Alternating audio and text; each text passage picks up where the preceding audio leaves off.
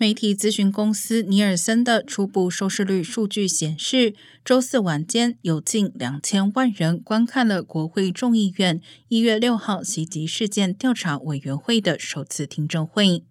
在转播听证会的几家公共电视台中，ABC 的收视率最高，观众人数达四百八十万。